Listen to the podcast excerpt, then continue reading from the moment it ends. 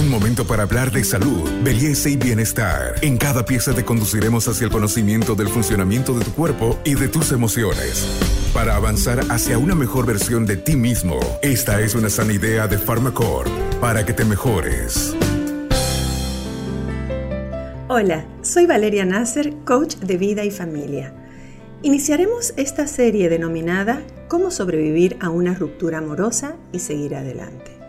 Bueno, muchas relaciones eh, comienzan llenas de ilusiones, unas siguen el trayecto de manera exitosa, eh, de alguna manera diremos sobrellevando los diversos desafíos que se presentan, pero también hay otras que tienen una suerte diferente y tomar caminos distintos viene a ser ya la única opción.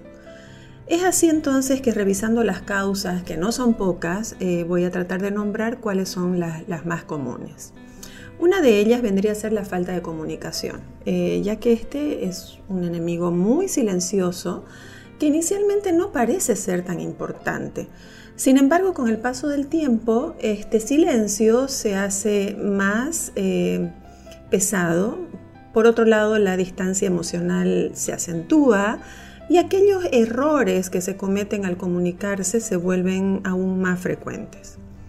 Las palabras irónicas, por ejemplo, las palabras torpes, agresivas, indiferentes y provocativas son de alguna manera el pan de cada día y por consiguiente se vuelve básicamente imposible concebir el diálogo entre los dos.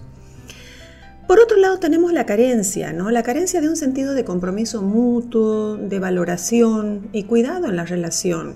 Este es también uno de los motivos que más desgasta. Normalmente a más de uno eh, podríamos decir que esta persona eh, vamos a ver de qué es la que más entrega, la que más cuida, la que más se esfuerza por mantener a flote la pareja, pero también esta persona termina agotándose y de esa manera renuncia a seguir eh, con esos esfuerzos que no prosperan. Entonces eh, pasamos al otro aspecto que siempre también está presente, que es el factor económico. Y muchas veces el no saber manejar esta situación em, hace que al no haber sabiduría termine siendo también un motivo de roce constante. Entonces la parte económica, al, estar presente como un tema de discusión, se termina convirtiendo en el eje de la relación que roba, que mina cada día las energías y por supuesto el correcto enfoque de la misma, ¿no? Bueno, tampoco podemos dejar de mencionar como un motivo eh, para que las parejas eh, terminen separándose eh, como la infidelidad, ¿no? Porque esta es también una herida emocional que podríamos decir es una herida emocional de muerte, que es casi imposible de superar. Y por consiguiente invalida casi por completo la confianza, la cual difícilmente se llega a recuperar a menos de que exista una voluntad de un trabajo arduo por ambas partes.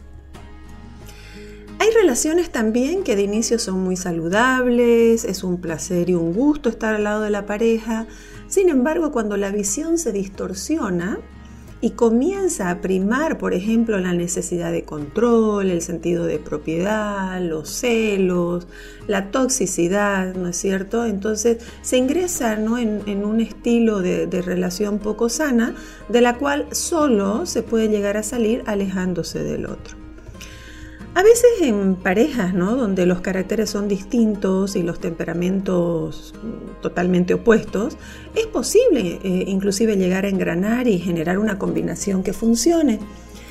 Sin embargo, cuando lo distinto no solo es el carácter o los temperamentos, sino los valores, los principios y las creencias, se torna en otra causal de ruptura a menos de que obviamente exista una voluntad firme de generar un esquema de valores compartidos y comunes, donde ya este no sea un tema álgido y de conflicto. Posiblemente, y de hecho las causas de ruptura sean muchísimo más extensas, ¿no? Motivos como los celos profesionales, cuando las metas son incompatibles, la intromisión familiar de, los otros miembros de la familia, los vicios, la violencia, etc. Sí, hay, hay muchos, muchos otros elementos. Sin embargo, vamos a puntualizar en este momento en cuál de estas situaciones eh, tú te sientes. ¿En cuál de, de estos casos mencionados se encuentra tu relación? Porque si tú logras ubicar y diagnosticar con claridad el problema, así podría verse algún tipo de alternativas de solución antes de la disolución.